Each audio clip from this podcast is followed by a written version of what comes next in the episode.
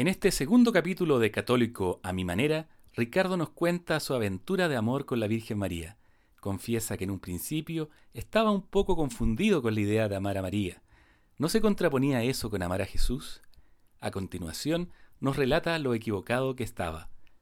Hola, soy Alejandro Manríquez y los invito a escuchar a Ricardo Hidalgo y Católico a mi manera, aquí en Alma Podcasting.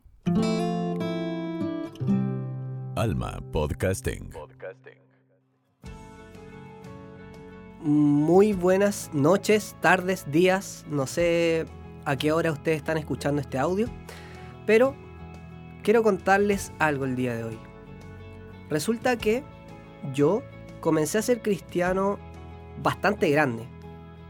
En específico, fue a los 29 años de edad en donde yo comencé a creer en Dios. Antes, la verdad, no creía para nada. Incluso era de estas personas que se burlaba de los cristianos. Sin ir más lejos, mis papás, que eran ambos muy católicos, de misas de domingo, de estar metidos en la parroquia, en el coro, ayudando en las distintas actividades, y yo la verdad no los entendía. Me burlaba de ellos, les decía que no podían creer en algo que no veían. Esa era mi visión. Bueno, resulta que Dios de alguna forma llegó a mi vida. Y lo primero que hice al conocer a Dios fue querer acercarme a un sacerdote. Entonces lo primero que hice fue hablar con mis papás para que me pudieran presentar a algún sacerdote porque sentía dentro de mi corazón una enorme necesidad de confesarme. Entonces fue así como yo llegué a la parroquia del Belloto, donde el padre Juan, quien me entrevistó. Entonces yo comencé a contarle todas las cosas que había hecho, que estaba muy arrepentido, etc. Y resulta que él lo primero que hizo fue mandarme a leer unos capítulos de la Biblia porque necesitaba prepararme a hacer este examen de conciencia que muchas veces hemos escuchado. Entonces él me dio un tiempo de aproximadamente una semana para yo poder preparar mi confesión. Cuando llegó el día de la confesión, llevaba una lista, anotados todos mis pecados, y la verdad es que recuerdo perfectamente que eran muchos pecados, era una lista gigante porque en realidad yo en ese momento estaba confesándome de toda una vida. Mis 29 años de vida habían estado llenos de pecado. Y el sacerdote, al terminar de confesarme, lo que hizo fue darme em, esta penitencia que se da, ¿cierto? Que a veces nos mandan a rezar una Ave María y un Padre Nuestro, ¿verdad? Pero no, en mi caso, como era como había tanto pecado que había confesado, el sacerdote me dio como penitencia que yo tenía que rezar el rosario durante 30 días una vez al día.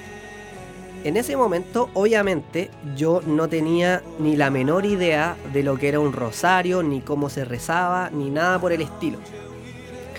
De hecho, en el momento de mi conversión, yo debo confesar que partí estudiando con pastores evangélicos. Entonces, esto, naturalmente, que provocó una confusión muy grande en mi cabeza. Porque, de alguna forma, yo estaba leyendo el Evangelio por mi cuenta, pero además oía las prédicas de estos pastores. Y resulta que, de alguna forma, me causaba ruido el culto que se le daba a la Virgen María. Para mí estaba bien, fue una mujer santa, fue la madre de nuestro Señor Jesús, pero también me llamaba mucho la atención la forma en que nosotros los católicos le dábamos culto. Entonces, esto resonaba en mi cabeza, resonaba en mi cabeza, no sabía si estaba bien lo que estaba haciendo o estaba mal. Entonces decidí ir a conversar nuevamente con el sacerdote. Y yo le dije, mire padre, eh, yo me confesé, estoy cumpliendo mi penitencia, pero debo serle sincero, me causa mucho ruido este culto que le damos a la Virgen María y quisiera que usted me, explicara bien de qué se trata todo esto. ¿Por qué le damos culto a ella si Jesús es el único importante? Entonces, el sacerdote lo primero que hizo fue explicarme la diferencia entre dulía, hiperdulía y latría. Y ahí me quedó toda la película más clara. Latría es la adoración que le damos a Dios y solamente a Dios. Mientras que la dulía es otro término que se llama veneración. Es decir, nosotros, por ejemplo, podemos admirar a alguien por sus talentos, pero siendo igual a nosotros. Esa es la dulía. Mientras que la latría es que nosotros admiramos y adoramos a alguien que es más que nosotros, en este caso Dios. Y por otro lado, la hiperdulía es el culto que se le da específicamente a la Virgen María. Entonces, luego de esta explicación, me quedó todo bastante más claro. Y la verdad es que yo seguí estudiando con pastores evangélicos. Porque la verdad es que me gustaba mucho cómo ellos explicaban, sobre todo el Antiguo Testamento, cómo explicaban ciertos pasajes de la Biblia. Entonces, de alguna manera me resultaba muy cómodo. Recordemos que yo estaba recién integrándome a, a esta comunidad cristiana, entonces también tenía un hambre y una sed muy grande de aprender la Biblia. Entonces en ese momento para mí era igual si me enseñaba un pastor o si me enseñaba un sacerdote, porque para mí era lo mismo. Así que yo lo seguí haciendo, pero también seguí rezando el rosario y enamorándome cada vez más de la Virgen María. Pero resulta que un día todo esto cambió porque a este pastor se le ocurrió predicar acerca de la Virgen María.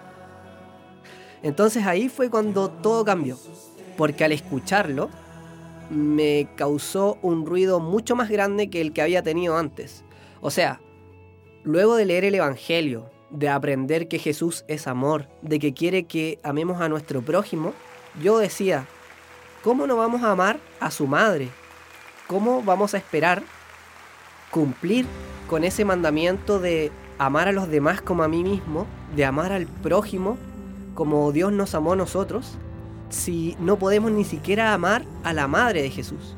Entonces ahí comenzó mi, mi búsqueda. Yo decía, no puede ser esto.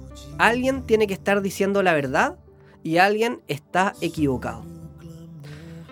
En ese punto comencé a interesarme por los debates comencé a escuchar muchos debates entre pastores y sacerdotes de distintos temas, pero por sobre todo, naturalmente, de la Mariología.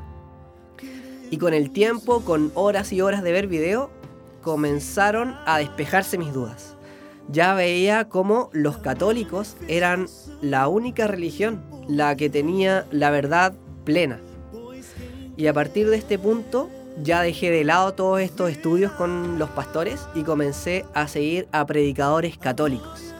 Así llegué a donde un Fernando Casanova, por ejemplo, que era un famosísimo pastor protestante que luego se convirtió al catolicismo. También escuchaba a otros grandes apologetas como el padre Luis Toro, que viaja por todo el mundo debatiendo con, con pastores evangélicos de distintas denominaciones. Entonces ya despejada esta duda con la Virgen María, comenzó a desarrollarse una verdadera relación con ella. Es decir, comencé a enamorarme poco a poco.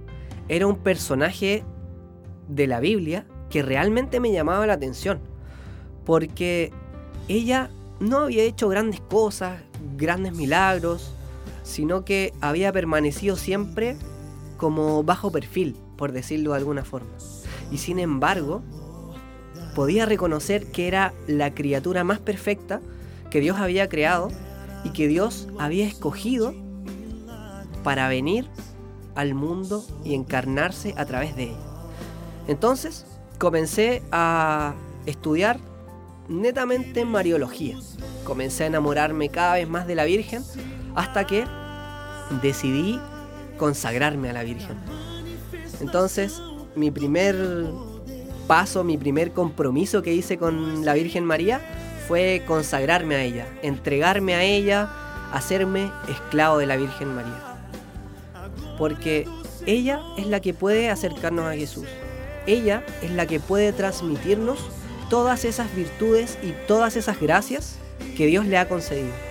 La obediencia, la humildad, el guardar todas las enseñanzas de Jesús dentro del corazón. Ella fue la criatura más obediente y por lo mismo el diablo la odia tanto. Porque al diablo no le ofende tanto, por ejemplo, que Dios lo venza. De hecho, para él es motivo como orgullo. Como decir, ah, pero me, me enfrenté con Dios, ¿cierto? Pero en cambio, que la Virgen María, siendo mujer, siendo humano, le pise la cabeza, eso sí que lo irrita, lo irrita en demasía. Y por eso decido en, en, un determinado momento volver a consagrarme a la Virgen María, en este caso a la Virgen de Schoenstatt, porque mi amor por ella cada día iba creciendo más. Yo les puedo contar que actualmente soy muy, muy, muy devoto de la Virgen María. Me gusta mucho rezar rosarios, a veces rezo varios rosarios al día. Aprendí que esta es una oración muy poderosa.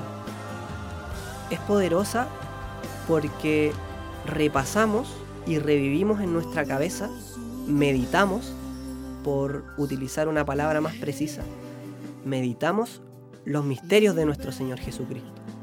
Cada uno de los 15 misterios, ahora 20, relatan las partes más significativas del Evangelio y la Virgen María, en las apariciones, nos invita a rezar el rosario.